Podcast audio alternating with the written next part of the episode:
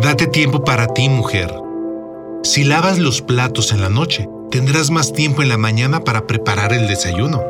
Si dejas la lavadora puesta mientras doblas la ropa que ya está seca, tendrás más tiempo para después tender la cama. Si compras la comida en lugar de prepararla, tendrás más tiempo para barrer y trapear esa mañana. Pero si observas bien, te darás cuenta que no importa cuánto tiempo ahorres, porque la limpieza y los cuidados son un ciclo eterno que nunca termina.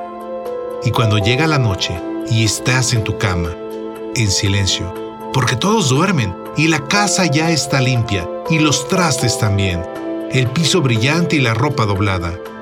Ahí, mirando al techo que no se ve claramente por la oscuridad, te preguntas, ¿por qué no hubo más tiempo para mí? El libro está en el librero, con el separador en la hoja 20 desde hace seis meses. La serie no ha pasado del primer capítulo. La cita para las uñas ya la has reagendado cientos de veces. La reunión para tomar un café y ponerse al día jamás se concreta. La llamada a tu amiga, tal vez mañana la harás. Y así, el tiempo de cuidados y limpieza se percibe como algo voraz y veloz que nunca acaba y siempre va tan rápido. Pero el tiempo para ti se congela y va siempre lento, tan lento que se vuelven meses y después años. Y luego el marido pregunta, ¿qué le vi a esta fodonga?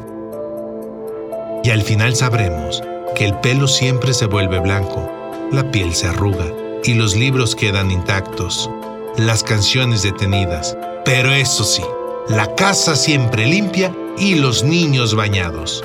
Date tiempo para ti, mujer bella, que el tiempo no perdona ni se detiene, y el marido y los hijos tarde o temprano se van.